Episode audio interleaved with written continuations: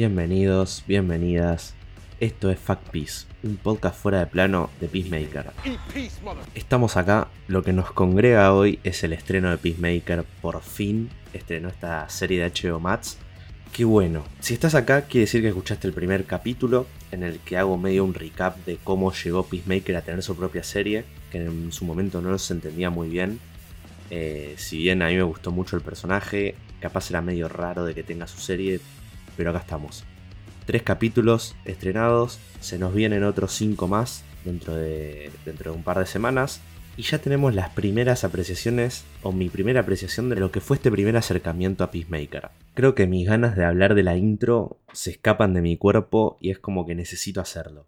Si estás acá quiere decir que viste estos tres capítulos y quiere decir de que no esquipeaste la intro en ningún momento. Es hermosa. Gracias James Gunn por tanto, gracias por hacer esta intro, gracias por hacerlos bailar, por el baile. A ver, como primera perlita de lo que es esta intro, les puedo decir que quien estuvo ensayando en lugar de John Cena, cuando él no podía juntarse con el grupo a bailar, es el actor Alan Tudyk, que capaz lo recuerden por estar en otra serie de DC interpretando a Mr. Nobody en Doom Patrol. Así que este actor estuvo ahí eh, ayudando al, equipo eh, y reemplazando a Peacemaker en los ensayos del baile. Un baile hermoso, una coreografía que vale la pena no esquipear y que a mí me encantó. Va por el tono de, de lo que es James Gunn, de lo que es lo bizarro, lo ridículo. La serie no se toma en serio seria y serio, valga la redundancia, no se toma en serio a sí misma y eso es lo bueno de James Gunn y eso es lo bueno que tienen estos actores que se prenden a esto. Entonces, yo lo aplaudo, lo celebro, sé que va a hacer llorar a gran parte de lo que es el fandom y de lo que es los adeptos a Snyder, pero bueno, es lo que hay, no se puede tener siempre una DC solemne y oscura, hay que tener un poco de color, un poco de reírse de sí mismo y esto es lo que es la intro de Peacemaker y lo que vamos a ir viendo a lo largo de todo lo que es la serie. Llegamos a lo que es la serie. Me parece que hacer un recap de lo que es cada capítulo va a ser lo mejor, un recap rápido de cada capítulo, tomando ciertas referencias, tomando ciertos momentos importantes. También cayendo en lo que es el desarrollo del personaje, porque hay muchísimo desarrollo de este personaje bien aplicado y mal aplicado también. Hay algunas cositas que no me gustaron, no me terminaron de gustar del todo. Pero en balance general me gustó muchísimo el primer, segundo y tercer capítulo de Peacemaker.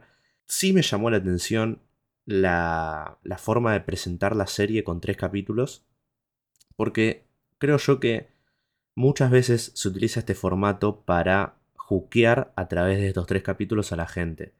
Pero creo yo, o desde mi perspectiva, que estaba bastante reticente a cómo podía llegar a funcionar, que no era necesario tres capítulos. Creo que con un capítulo, capaz dos como mucho, ya estaba bien, porque por lo menos a mí me, me llamó la atención por dónde iba la trama, me llamó la atención el desarrollo de, de Peacemaker, incluso la estética. Creo yo que con un capítulo estaba bien. No era necesario tres, pero bueno, funcionan perfecto para setear el misterio a través de, la historia principal que se va llevando a cabo y lo que es la misión del grupo. Así que eh, los tres capítulos se entiende por el lado narrativo en el que James Gunn y lo que es HBO Max decidieron estrenar. Pasando a lo que es la serie en sí y teniendo en cuenta cómo arranca, nos encontramos desde donde nos dejó la escena post créditos de, de Suicide Squad en el hospital en el hospital con Peacemaker recién despertándose, le están dando un diagnóstico de cómo zafó, zafó de pedo. La verdad que tuvo mucha suerte y gracias a eso tuvo su serie, sigue con vida y puede seguir siendo un perro de casa de Amanda Waller. ¿Por qué? ¿Por qué sigue siendo un perro de casa de Amanda Waller? Porque apenas quiere irse del, del hospital, ya lo tienen ahí controlado. Pero antes se da una pequeña referencia que ya nos tenemos que acostumbrar a escuchar, que son estos pequeños guiños a los demás personajes de DC y a los demás personajes del universo extendido, que en este caso nombran a Aquaman y de cómo se coge a los peces, pero, pero, pero, creo que no es así, incluso ya James Gunn lo, lo confirmó, que es solo el pensamiento de este usuario de redes sociales que dijo de que Aquaman tiene relaciones con los peces y nada más. Eh, lo confirmamos, Jason Momoa no se cogió a ningún pez payaso. Creo que ya lo damos por hecho y no se habla más al respecto. Más allá de, de este guiño, tenemos un pequeño acercamiento a lo que es Peacemaker, cayendo en cómo su imagen es vista por los demás y cómo su símbolo de paz también termina siendo manchado por sus decisiones, creo yo. Y también por su pasado, por el hecho de contar con un padre que está ligado a cosas rarísimas. En este caso tenemos a este señor que está ahí limpiando, que le dice, ah, vos sos el héroe racista, o el villano, o como le quiera llamar. En este caso, Peacemaker se percibe como superhéroe, como héroe. Raro, la verdad, raro, pero bueno, él se percibe así y lo llama racista. O sea, la gente lo ve como un racista, como un homófobo, como un eh, sexista. Entonces él mismo va dándose cuenta de que su imagen está manchada por sus propias decisiones, no por algo que hayan hecho los demás o algo por el estilo. No, por sus propias decisiones, por lo que él hace, por cómo busca la paz y por cómo termina consiguiéndola. Entonces ya tenemos un primer acercamiento de cómo Peacemaker va a ir cuestionándose a sí mismo, creo yo. Más allá de que los demás lo cuestionen, él mismo va a ir pensando, ¿está bien esto que hice? ¿Me estoy manejando de la manera que se debe?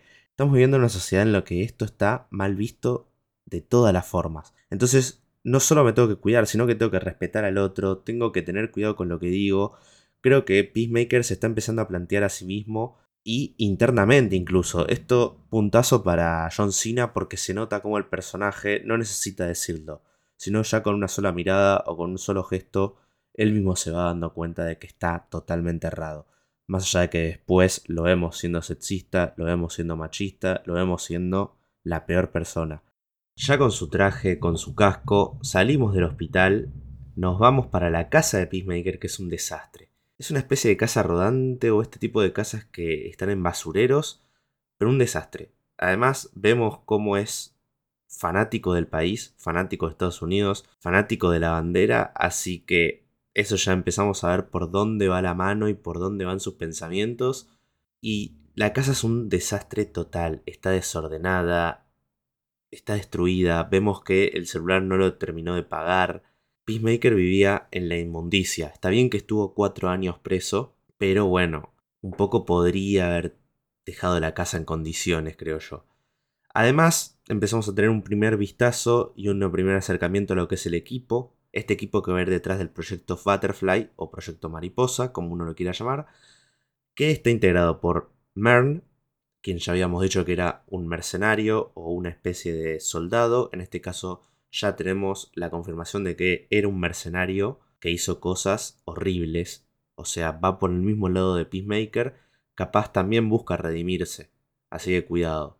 Tenemos a Harcourt, esta gente que se rebeló contra Amanda Waller, al igual que John Economos, así que estos dos personajes ya lo conocemos de, de Suicide Squad, que por rebelarse contra Amanda Waller terminaron esta misión con Peacemaker, así que pobres están en un purgatorio.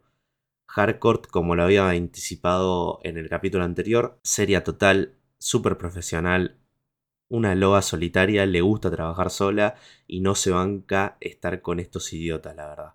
Y John Economos, el hombre detrás de la computadora, el que puede hacer todo gracias a, a sus habilidades de hacker. Y por último, que la quería dejar porque me parece un personaje que es súper importante, creo yo, y que va a dar mucho juego en lo que es la serie, que es Leota de Bayo. Que un primer vistazo de lo que tenemos de este personaje y de lo que parece tener detrás es que es súper carismática. Es creo que también un alivio cómico, pero no cómico por el lado de lo absurdo, sino también por lo principiante, es rookie dentro del equipo. Todos los demás son rudos y ella es como mucho más tranquila y, piensa más allá de lo que es disparar o golpear, sino que es mucho más empática. Peacemaker va, creo que, a aprender mucho de ella en este sentido. Y este equipo lo empezamos a ver cada uno por su lado. Sabemos que Leota de Bayo tiene una pareja, tiene a su esposa y estaban hablando de tener hijos ahí medio en forma de chiste. Pero este equipo después lo encontramos que va a buscar a Peacemaker claramente a su casa porque no se va a escapar así como así. Peacemaker tiene que trabajar Peacemaker tiene que trabajar para Amanda Waller. Todavía tiene el chip y no se puede despegar de este equipo. No puede mandarse ninguna y él lo sabe. Amanda Waller no le tiembla el pulso y si tiene que borrarle la cabeza, lo va a hacer. Así que no le queda otra que trabajar para ella y involucrarse en el proyecto Mariposa. ¿De qué va este proyecto? Muy poco se sabe, la verdad. Mer no cuenta nada, apenas le da a cuentagotas información a Peacemaker y hasta ahí le dicen, vos tenés que trabajar para nosotros, nos encontramos en tal lugar y listo, no preguntes más. Toma estos archivos, léelos y estate al tanto. Pero mucho más no le dicen. A todo esto Peacemaker todavía con la ropa con sangre, cuestionándose que mató a Rick Flag, o sea, ya empezamos a ver cómo él mismo empieza, como decía recién, a cuestionarse, a plantearse. Ah, y acá está una de las cosas que no me gustó demasiado de, de estos primeros capítulos y de cómo llevaron el desarrollo del personaje. Porque lo sentí un tanto desapegado de cómo presentaron al personaje en The Suicide Squad. Porque era un hijo de puta. Porque era una mierda en The Suicide Squad, la verdad, Peacemaker. Y no le tembló el pulso en matar a Rick Flag. Entonces verlo acá plantearse y cuestionarse el hecho de haberlo matado me hizo ruido.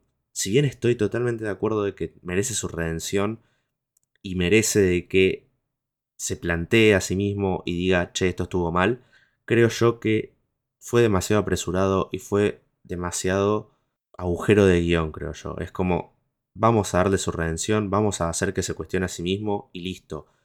Mucho más, no. O sea, raro en, raro en términos de lo que se pudo ver en The Suicide Squad y de cómo él actuaba a toda costa para conseguir la paz. De la casa destruida de Peacemaker vamos a su primer casa, a la casa de Oggy Smith, su padre.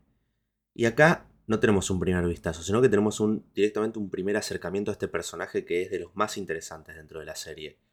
Ya de primeras vemos que tiene una bandera de Estados Unidos eh, izada, dada vuelta, que esto significa, es más que nada un mensaje que utilizaban los soldados de cierto peligro, de que están atacando en la base o que se sienten de cierta forma atacados o vulnerados. No se sabe muy bien a qué se refiere este personaje con peligro, por qué se siente en peligro. Seguramente formó parte de las tropas de Estados Unidos en su momento. A ver, teniendo en cuenta, ya adelantándome a sus pensamientos y todo eso, quizás se siente en peligro por el hecho de que el tipo es un racista total, es una mierda, entonces yo creo que puede estar ligado a que hoy en día lo que son los afroamericanos en Estados Unidos, la gente eh, de origen asiático, obviamente pueden vivir su vida común y corriente en un Estados Unidos que no sufren racismo ni nada por el estilo. Teniendo en cuenta que hace muchísimos años donde él seguramente estaba ahí siendo soldado o lo que sea, esta gente sufría del racismo. Y él estaba a gusto con esto. Entonces creo yo que el, hecho de que sentirse en peligro puede ser a este pensamiento de ultraderecha de que los están atacando, de que cada vez tienen menos poder la gente derecha. Entonces creo que puede estar ligado a esto. Pero bueno, vemos a su padre, lo conocemos por primera vez, un hombre que se sigue burlando de su hijo, está interpretado por Robert Patrick, quien supo interpretar al villano en Terminator 2, así que le queda al pelo este papel. El mismo actor dijo que le gustó un montón interpretarlo. James Gunn, desde el primer día que quiso llevar este personaje a la pantalla, pensó en él, así que 10. Y es horrible este personaje, cómo trata a su hijo, cómo lo denigra, cómo lo rebaja todo el tiempo. Es homófobo, es racista, es de lo peor. Es de lo peor, es lo que se puede llegar a decir una de esas personas que atacó el Capitolio, más o menos. Entonces, en la casa de, de Smith vemos más o menos cómo es su relación con Christopher, con su hijo. Y para ya saltar a algo de las cosas que más me llamó la atención, tenemos este cuarto en el que este personaje diseña se puede decir que este personaje fue un superhéroe o algo relacionado a los poderes o algo por el estilo, porque tiene un cuarto especial en el que diseña los trajes para su hijo, un cuarto interdimensional se podría llegar a decir, o un cuarto que desaparece y aparece, no sé muy bien, lo van a, seguramente lo van a estar explicando después, pero es enorme, está lleno de gadgets, está lleno de, cosas raras y me llamó muchísimo la atención, seguramente lo van a estar explicando cuál es el pasado de este personaje y por eso mismo creo que yo que es uno de los personajes más interesantes, porque tiene todas las fichas para ser villano. No creo que sea quien esté detrás del proyecto Mariposa, pero sí un posible villano para Peacemaker y todo lo que tiene que ver en cuanto a su desarrollo de personaje.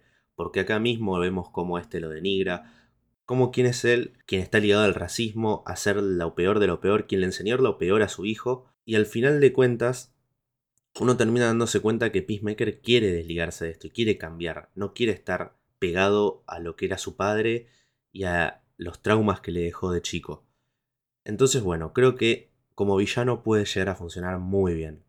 Y, además después tenemos esa escena en la que le cuenta sobre Bloodsport. Y ahí tenemos medio un pase de comedia, pero que al mismo tiempo es chocante para Peacemaker el hecho de que su padre lo denigre de tal forma y más o menos que lo pisotee. Ya con traje nuevo, ya con un casco nuevo, cambiamos el diseño del casco, Peacemaker se va a encontrar con su equipo. Ahí están medio cenando, de vuelta. Se nota que este grupo lo cuestiona un montón a Peacemaker, lo reta, lo tratan de un poco más o menos calmar, porque es un desastre Peacemaker, entonces medio que lo tratan de ayudar, se le rían el hecho que va ahí disfrazado, que esto más o menos es un guiño a lo que era John Cena saliendo a la calle vestido como Peacemaker. Tanto le gustó el personaje que lo pasó bomba con el traje. De acá vamos a lo que es la escena en el bar, en el que nos encontramos con Hardcore, de nuevo demostrando lo poderosa que es y cómo deja a estos tipos en el piso, en el piso totalmente y Peacemaker medio que se enamora más o menos. Veremos ahí un interés amoroso ahí. No sé, puede llegar a darse, puede que no se dé tampoco, pero ella ahí no le da bola y él termina acostándose y cogiendo con una señora que encuentra ahí en el bar, que justamente era una mariposa. Era una mariposa, esto se revela cuando terminaron de tener relaciones. Peacemaker bailando en calzoncillos. Fue de las primeras escenas que grabó James Gunn con John Cena de esta serie. Y él se encuentra con que no pudo tener una noche perfecta, no pudo estar con alguien de forma, de forma concreta, más allá del sexo, sino que termina peleando con esta señora, con esta chica, que es una mariposa, tiene poderes sobrehumanos, se le deforma un tanto la cara, y empezamos a develar este misterio del proyecto mariposa. O sea, son metahumanos, son personas que tienen poderes alienígenas, más adelante lo vamos a estar comprobando. Pero bueno, o sea, una pelea increíble ahí dentro del, departamento. Una cosa que me gustaría destacar es el soundtrack de la serie. Me parece, eh, me parece hermoso. Eh, un soundtrack lleno de metal, lleno de rock, que le queda al pelo al personaje y a toda la estética que quiere abordar esta serie.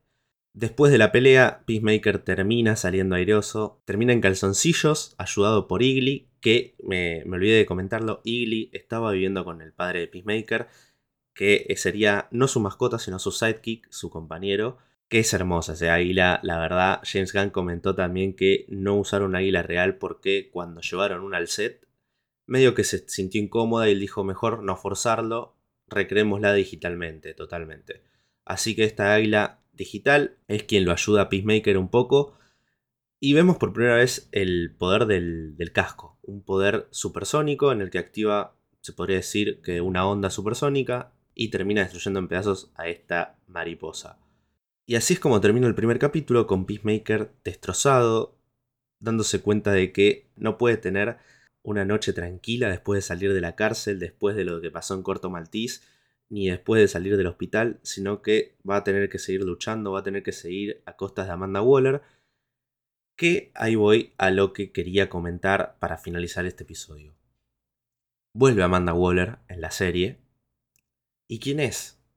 ¿Por qué está ligada más allá de ser quien maneje los hilos detrás de este, de este grupo, porque es la madre de Leota de Bayó. Y ahí se da una pequeña revelación dentro de la serie de que la importancia de Leota de Bayó es muy fuerte. Ya no solo es esta chica principiante que fue ahí a trabajar y el alma del equipo y la perspectiva del espectador, sino que además es la hija de Amanda Waller. Y es quien le lleva información y le comenta cómo van los casos y Veremos si a futuro termina estando totalmente ligada a Amanda Waller o la termina traicionando. Veremos cómo se da esta relación.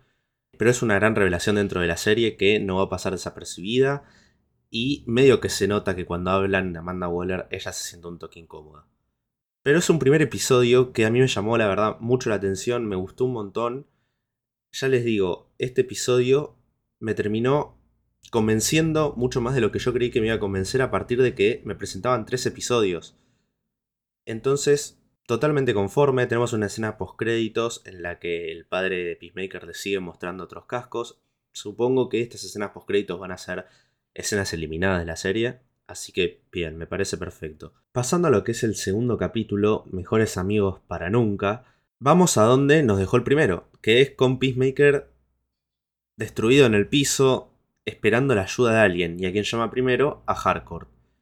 Primero que nada pidiendo explicaciones de quiénes son las mariposas, o sea, qué es lo que acaba de suceder, quiénes son estos metahumanos o alienígenas, qué está sucediendo. Pero yo terminé de coger y me quisieron agarrar las piñas, o sea, ¿qué está sucediendo? Por favor, ayuda de Hardcore. Y ella se alista de una y va a buscarlo, agarra a Leota a Bayo, vamos a buscar a Peacemaker que creo que la cagó. Lo ayudan, logra salir, ahí conocemos por primera vez a este grupo de detectives, que seguramente sean unos personajes recurrentes en la serie, así que bien, bien, me gustaron estos personajes, la verdad que son los típicos detectives, pero que tienen su alivio cómico que a mí me gusta, la verdad. Peacemaker logra salirse, de este edificio sin antes no secuestrar a una pareja, porque termina secuestrando a una pareja, los termina atando, ahí se da un pase de comedia, que es muy divertida esta escena, la verdad, con esta pareja, y cómo ella intenta seducir a Peacemaker.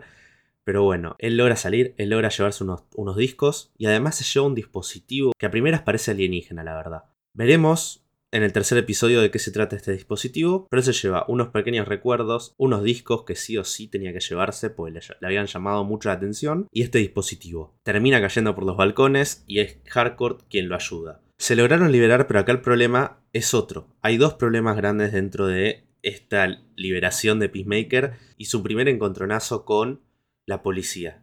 El hecho de que su traje y su casco llaman mucho la atención. Entonces ya tenían un primer indicio de quién se trataba. Se trataba de un superhéroe, se trataba de un ladrón que se viste ridículamente, o de quién. En este caso es John Economos quien se encarga de desligar a Peacemaker de esto, borrando lo que serían los registros de Peacemaker que tiene que ver con el auto que se encontraba ahí en el lugar y también con las huellas dactilares. El tema es a quién inculpa al padre de Peacemaker. Error de John Economos porque la verdad, ¿a quién vas a buscar primero que tenga un casco? A Peacemaker porque está relacionado a su padre. Pero bueno, la policía termina yendo a buscar al padre de Peacemaker y ahí volvemos a tener un primer indicio del desastre de persona que es Oggy Smith porque es un racista total. Termina denigrando y siendo racista con la policía, sexista además, machista. Un desastre la verdad, Oggy Smith. Y un poco ahí te da la sensación de que todo el lado malo de Peacemaker, todo lo negativo que se pudo ver en The Suicide Squad, va a quedar más pegado al padre que a él, creo yo. Por más de que siga siendo un desastre y sea una mierda Peacemaker, el padre va a ser quien esté más ligado a este lado violento, racista y asqueroso. Se termina haciendo con la suya, hoy Smith en este momento, porque bueno, no había muchas pruebas en contra de él, el problema estaba en que Peacemaker después termina revelando al grupo cómo es que esta mariposa lo termina atacando porque es un boludo y dejó el archivo en la cama. O sea, un desastre. Peacemaker, la verdad, encima terminó todo rasguñado, lleno de heridas de, los cuchillos. Lo trata de ayudar eh, John Economos y él se sigue burlando de su barba. Esto ya lo había anticipado en el capítulo anterior del podcast. La barba de John Economos va a ser motivo de chiste de Peacemaker de acá a que termine la serie. Pero estos chistes de la barba también terminan siendo un disparador para que Peacemaker se sienta mal y sienta de que siempre la está cagando. La caga en el, la caga en el hecho de que dejó los archivos en la cama, la caga tratando mal a Geno Economos y no poder generar cierto vínculo con él y termina llorando. Pero para amistades siempre hay alguien que va a estar detrás tuyo y va a estar apoyándote y en este caso es Vigilante. Vigilante es este personaje que es de clase D en los cómics, es súper desconocido, quizás quienes estén escuchando este podcast y sepan muchísimo de DC Comics, lo tengan y lo conozcan y sepan de quién se trata, pero para mucha gente está la clase de personajes que agarra James Gunn y los vuelve totalmente relevantes. Conocemos por primera vez a Vigilante, este personaje que es una clase de Deadpool, se podría ya decir muy lejos de lo que es Deadpool, pero sí más que nada en su carácter y en su forma de, de actuar, creo yo, que tiene ciertas similitudes. Pero el tema es que está obsesionado con Peacemaker Vigilante. Quiere ser su amigo a toda costa, quiere que lo involucre en sus misiones y es medio goma. Es medio goma Vigilante, la verdad, pero lo queremos. Lo queremos porque es muy gracioso y, hace una buena dupla con John Cena. ¿Qué tiene Vigilante además? De que él no siente ningún tipo de compasión, no tiene empatía. Quizás acá Vigilante es como una especie de espejo y paralelismo con Peacemaker de lo que él se quiere desprender de su pasado. Creo que Peacemaker fue un, creo que Peacemaker fue un héroe que no le importaba nada, no le importaba si tenía que matar a chicos, mujeres, hombres, lo que fuese para conseguir la paz. Y en este caso, Vigilante más o menos tenía lo mismo sin la motivación de la paz. Y acá creo que Peacemaker quiere desligarse de esto y ve a Vigilante como un paralelo de lo que él no quiere ser o de lo que él quiere dejar de ser. Entonces está buena esta relación de cómo a uno no le importa nada y el otro está empezando a sentir algo a partir de las muertes que tiene encima o de lo que hizo en el pasado, siendo Rick Flag uno de los disparadores en este caso. Pero bueno, conocemos a Vigilante, conocemos su relación, cómo es ese amigo que está siempre bancándote en todas, por más de que Peacemaker considere más a Igly como su amiga o amigo que a Vigilante mismo. Pero bueno, él está igual, él lo banca y hay cierto tinte de admiración eh, detrás de este personaje. Antes, hablando de personajes de cómics, me gustaría mencionar una pequeña referencia que vale la pena destacar, que es la referencia a Batmite. Este personaje que conocimos en los cómics y que está ligado a Batman de arriba a abajo. Batman básicamente es un duende. Un duende que es admirador de Batman y que tiene poderes mágicos y que recién apareció en los cómics en 1959, así que un montón tiene historia a Batmite dentro de los cómics y es un personaje que le queda perfecto a James Gunn, creo yo. ¿Lo llegaremos a ver en un futuro? No lo sé. Pero una pequeña referencia y además una confirmación de que Batmite existe en el DCU es hermoso.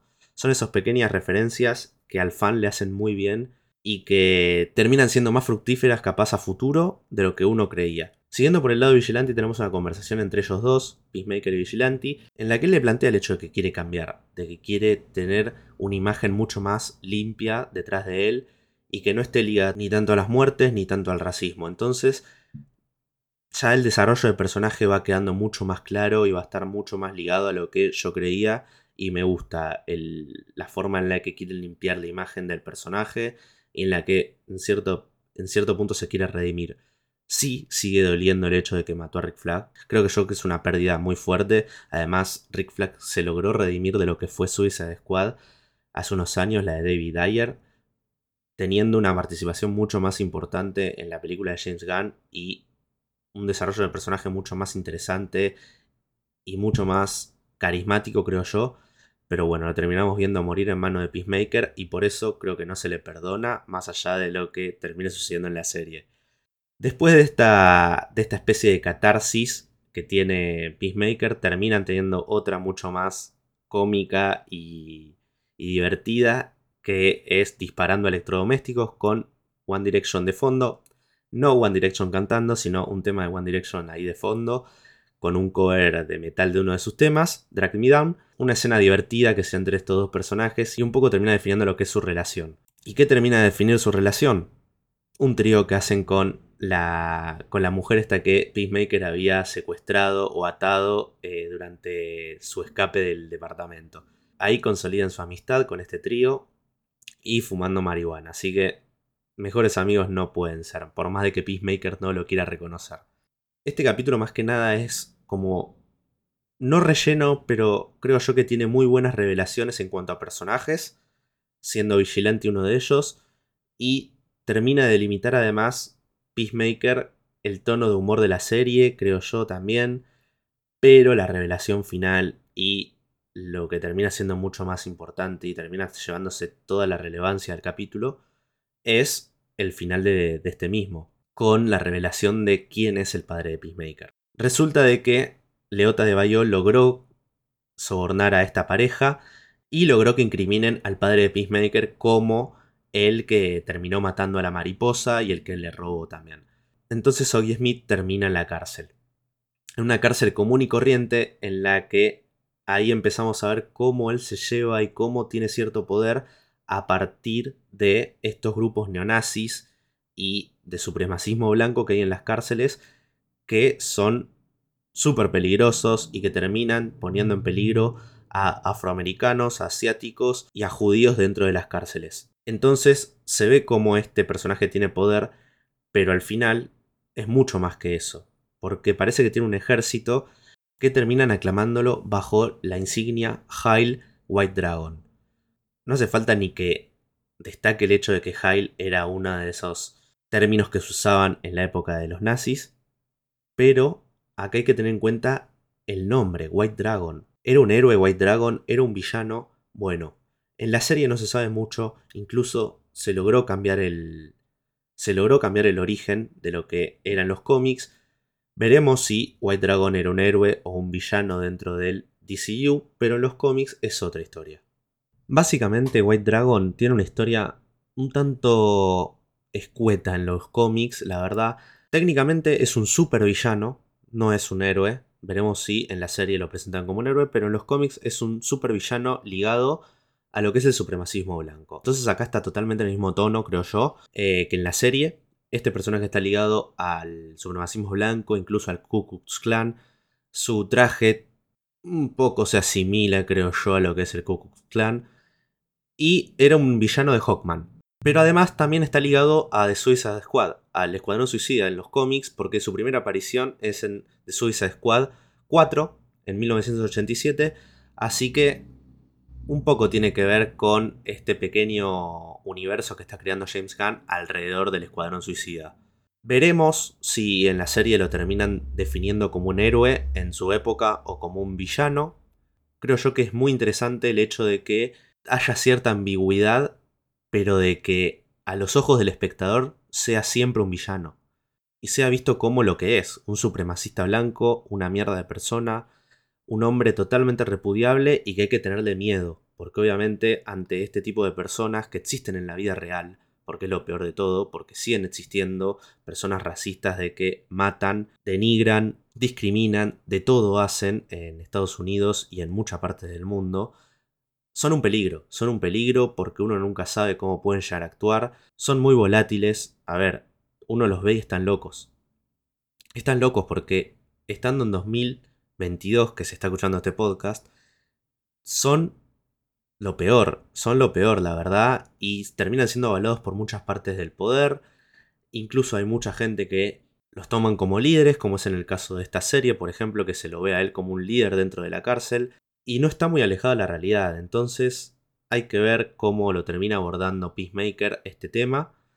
Eh, teniendo en cuenta, por ejemplo, otra serie de DC. DC ya habló de este tema que es el supremacismo blanco, ya lo tuvo en agenda con Watchmen, la serie de HBO que estrenó hace dos, o tres años más o menos, que hablaba sobre el supremacismo blanco, sobre, la, sobre el racismo entonces vamos a ver cómo es abordado. Creo yo que Watchmen lo trató de una forma mucho más seria e histórica, ligada a lo que es la historia de Estados Unidos. Y en este caso, Peacemaker va a ser tratado de una forma seria también, pero con ciertos tintes de humor detrás, que van a seguir denunciando a este tipo de personas, pero hay que ver cómo es abordado, creo yo. Porque recordemos que Peacemaker es una serie de humor y de superhéroes, y Watchmen era una serie mucho más dramática y un thriller ligado más a vigilantes, se podría llegar a decir. Pero me gustó mucho que incluyan este personaje y que se hablen temas sociales dentro de la serie, más allá de lo que es el humor y lo que es el, y lo que es el género de superhéroes. Si el segundo capítulo fue más que nada de relleno, se podría llegar a decir, con ciertas revelaciones, ya el tercero está lleno de contenido, lleno de información y de primeras se podría decir de que ya tenemos el primer indicio de por dónde va a ir el proyecto Butterfly y cuál es la misión de nuestro grupo. La prisión principal básicamente es matar al senador de los Estados Unidos, Goff. Esa es su misión porque desconfían y porque tienen la certeza de que es un Butterfly. La misión la verdad que es bastante fácil. Llevan a Peacemaker, que es como un lobo de casa, mata al senador y a su familia, porque también la familia está bajo sospecha de que son Butterfly, y listo, termina la trama ahí sin saber quién fue quien los mató o no. Dentro de uno de los problemas es que hay un guardaespaldas que es Judo Master, que más tarde voy a estar comentando de quién se trata, pero técnicamente es una misión de punto A a punto B, matamos y listo. El problema está en que Peacemaker está teniendo esta crisis de identidad y esta crisis de conciencia, se podría llegar a decir. ¿Por qué? Porque él hace todo en pos de la paz. Por eso mismo pide por favor de dibujar la paloma de la paz en, el arma. Porque es como necesita, necesita esa cierta validación de que está haciendo todo por un fin bueno, se podría llegar a decir. En este caso, el fin es resguardar la seguridad de los Estados Unidos de este grupo de butterflies que bien no se sabe de qué se trata. Hasta el final, que ya empezamos a tener un indicio de qué son estos butterflies. El grupo se dirige a lo que es la casa del senador. Tenemos un par de escenas eh, bastante interesantes de Peacemaker hablando con Harcourt sobre su padre, sobre esta supuesta crisis de identidad de matar o no matar. Está bien matar a unos chicos si son inocentes. A ver, el grupo y Amanda Waller lo contrataron porque, porque básicamente Peacemaker es un lobo de casa. Eh, va, mata y se vuelve a su casa. Eh, el problema es que en este caso Christopher Smith está teniendo esta cierta conciencia y empatía a partir de sus misiones. Por eso mismo, una vez que llega el momento de tener que matar y que tienen la mira al senador porque incluso se llega a ver de que se trata de mariposas y de butterflies y la familia es como de la boca le salen una especie de no sé cómo se podría explicar de, boca que succiona mucho más larga no sé muy bien cómo se podría llegar a decir así que tiene que matar a los chicos que son un nene y una nena y a los padres entonces acá es cuando vemos que a Peacemaker le empieza a temblar el pulso eh, o sea, se empieza a cuestionar el mismo, no puede matarlos. Viene de, creo que en este caso lo más choqueante fue haber matado a Rick Flag. Me parece que ahí está el punto de inflexión y es donde yo puedo llegar a darle la segunda a la serie en el, en el sentido de que no apuraron las cosas, sino que haber matado a Rick Flag fue como fue como este punto de inflexión en el que a él le hizo el clic. Y acá es donde me, gustaría retomar cierto concepto que lo saqué de los cómics y que me llamó bastante la atención y que un poco tiene que ver con lo que se desarrolla en la serie en cuanto al personaje. En los cómics, Peacemaker tiene este casco que, si bien es a prueba de balas y a prueba de rayos X, todo eso, también él llegó a creer en su momento de que este casco dentro de él tenía los fantasmas de quien él había matado y de las personas que murieron a su alrededor. Entonces, este, este tipo de sensación de el pasado de Peacemaker y su, se podría llegar a decir, su pasado oscuro, tiene mucho que ver con esto y hay que ver si James Gunn lo quiere introducir el tema del casco dentro de la serie. Pero ya el hecho de que él lo persigan estos fantasmas un poco se relaciona con este pensamiento que tenía el personaje en los cómics. Volviendo a lo que es esta escena en la que él tiene que matar a la familia, por suerte cuenta con su sidekick a fuerzas, porque es un sidekick forzado, él no lo quiere tener al lado, pero no le queda otra que aceptarlo porque está pegado como un abrojo. Vigilante decide, deja, lo hago yo, de una forma muy muy de compañero, la verdad que es Vigilante la verdad que es un personaje sumamente caótico, pero a la vez cómico y a la vez que uno lo termina aceptando. Es una locura de personaje eh, que está encapsulado en este hombre que da mucha gracia, pero que al mismo tiempo es sanguinario, no le importa nada. Porque pega los tres tiros y chau familia. Solo queda vivo el senador Goff. Que bueno, ¿para qué? Porque encima tenemos acá la aparición de Judomaster. Judomaster básicamente es un personaje de DC Comics que fue creado en 1965, su primera aparición fue en Special World Series número 4 y lo portaron varias personas al manto de Judomaster. En este caso eh, no se sabe muy bien de quién se trata eh, dentro de la serie, pero se sabe que el actor que lo interpreta es Nut Le. Es un actor bastante bajito y ahí está medio el chiste de que es sumamente poderoso en términos de artes marciales los baja todos de un par de piñas y los deja en el piso al, tanto a Vigilante como a Peacemaker, como después a Hardcore, que la tenemos ahí, pobre, que la termina salvando Leota. Pero bueno, Judo Master sumamente poderoso, tiene un traje medio raro y nos despedimos de él en este mismo capítulo, porque después sabremos qué pasa. Pero de esta escena en la que Peacemaker no pudo disparar, Vigilante termina disparando, Peacemaker le cuenta a, Harcourt sobre su pasado, ella le cuenta sobre su pasado a él, hay una escena medio romanticona que seguramente sucede todo dentro de la cabeza de Peacemaker. De esto pasamos a lo que es la casa del senador y Peacemaker estando secuestrado y la tortura hacia Vigilante. Creo que acá también empezamos a notar cierta empatía de Peacemaker en el sentido de Sí, si bien dejaba que a Vigilante lo torturen, un poco le molestaba y él creía que lo podía llegar a salvar de alguna forma. Pero bueno, al final no lo termina salvando del todo, porque quienes lo salvan son el grupo desde arriba, Mern, Harcourt y Leota, que terminan explotando una puerta que ya de primeras se la ve con cierto tono alienígena, se podría llegar a decir. Pero esto se termina de confirmar cuando al senador Goff le vuela en la cabeza, porque se logran desatar Peacemaker y Vigilante, le vuela en la cabeza al senador Goff y que sale de ahí, efectivamente, una mariposa. Volvemos a tener al Escuadrón Suicida y aparte del grupo del Escuadrón Suicida, en este caso Peacemaker, involucrados con aliens. Y acá volvemos a el tema de que a James Gunn, por más de que haga historias totalmente terrenales, le gusta incluir algo de la galaxia, algo alienígena. Le, le gusta, por más que sea todo terrenal, siempre tiene su toque. Y bueno, de esto se trataban. De aliens, de una especie de alien que es una... Una especie de aliens que parece ser una mariposa. Veremos si tienen conciencia. Lo único que se puede saber es que hasta el momento a quien quiso poseer es a una persona del gobierno de Estados Unidos. Eso quiere decir de que buscan el poder, se puede llegar a, a creer, de que quieren involucrarse en el poder de los distintos países, porque al final también vemos cómo se empiezan a detectar distintos países y distintas mariposas que están dispersas por todo el mundo. Además, terminamos con la muerte de... Va, quiero creer yo con la muerte, o por lo menos algo le sucedió a Judomaster después de que John Economos le termine golpeando la cabeza. Pero este episodio termina con el misterio de las mariposas. ¿De qué se trata? Ya de primera les puedo asegurar que las mariposas no son un personaje de DC.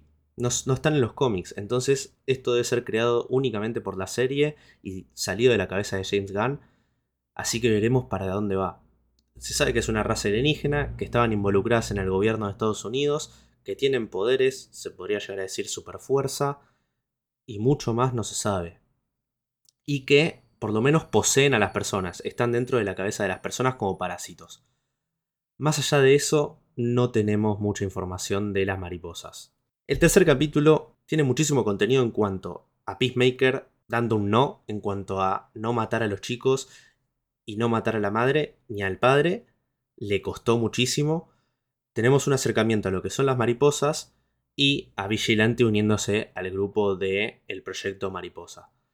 Básicamente es un capítulo corto, pero con muchísimo contenido que me gustó bastante, la verdad. ¿eh? ¿eh? Peacemaker termina con estos tres capítulos encapsulando un mini arco de introducción, se podría llegar a decir, a lo que va a ser la trama que se va a desarrollar en los próximos cinco capítulos, con su final. Y la verdad les puedo decir que Peacemaker me gustó, me terminó convenciendo, me dio muchísimo jugo para hablar en, en este podcast quizás se me escapan un montón de referencias, un montón de cosas, pero a lo largo de lo que va a ir la semana voy a ir recopilando para el próximo capítulo. Como primeras impresiones de lo que se trata Peacemaker, James Gunn agarra al gore de nuevo, lo abraza y lo lleva a una serie en la que le saca totalmente provecho, la verdad. No está exagerado el gore, creo yo, y además James Gunn sabe cómo utilizar la clasificación R para mayores, así que funciona yo creo que demasiado bien. También me gusta este, esta idea de mostrar el lado más humano de los héroes, como tiene, como tiene este director, a partir de películas como las que desarrolló en Marvel, como de Suicide Squad y como es el caso de la serie de Peacemaker. Me gusta que veamos este lado más humano, incluso los trajes, se nota de que no están terminados con CGI, porque muchas veces existen los trajes reales de los héroes, pero después se los termina retocando más o menos con CGI. En este caso se nota que es látex, se nota el traje de Judo Master, puede ser tranquilamente un cosplay. Así que ver el lado más humano de los héroes, ver el lado de su pasado, de sus opiniones políticas, de su inserción en la sociedad, la verdad que me gusta muchísimo. Y además que traten un conflicto social como el racismo, como el nacionalismo blanco, la verdad que me gusta. La verdad que es muy interesante eh, verlo de nuevo en una serie de DC y ver por dónde se aborda. Para mí arrancó muy bien Peacemaker. Yo le pongo mis fichas. Eh, tiene una intro increíble. Voy a volver a hablar de la intro. Me encanta. Me encanta y al que no le gusta, que siga su camino y que llore. Pero bueno, creo que eso es todo por hoy. Eso es todo por, este capítulo. Habrá quedado un poco largo porque son tres capítulos que, había que recopilar más o menos y tiraré un poco de data de cada uno. Si bien lo resumí bastante, más o menos de una hora el capítulo va a quedar. Pero muchísimas gracias a quienes se quedaron acá escuchando hasta el final, a quienes acompañaron. Les recuerdo que pueden seguirnos en todas nuestras redes. Nos pueden encontrar en Instagram como fuera de plano ok en Twitter como Fuera Plano, ahí subimos todas las noticias. En Twitch nos pueden encontrar como twitch.tv barra fuera de plano live. Y recuerden que acá en Spotify y en Apple Podcast me pueden seguir para estar al tanto del podcast. Pueden activar la campanita para que les llegue la notificación cada vez que sale un capítulo. Y además pueden, con esta nueva opción, sumar estrellitas. Si me ponen 5 estrellitas, yo les agradezco un montón, la verdad, porque me ayuda un montón, nos ayudan a Agus y a mí, la verdad, con un montón en eso. Y nada, la verdad que nos viene muy bien las 5 estrellitas. Y bueno, gente, esto fue Fact Peace, porque en este podcast decimos a la mierda La Paz, a la mierda John Cena y a la mierda Peacemaker. Nos encontramos la semana que viene. Peace out, motherfucker.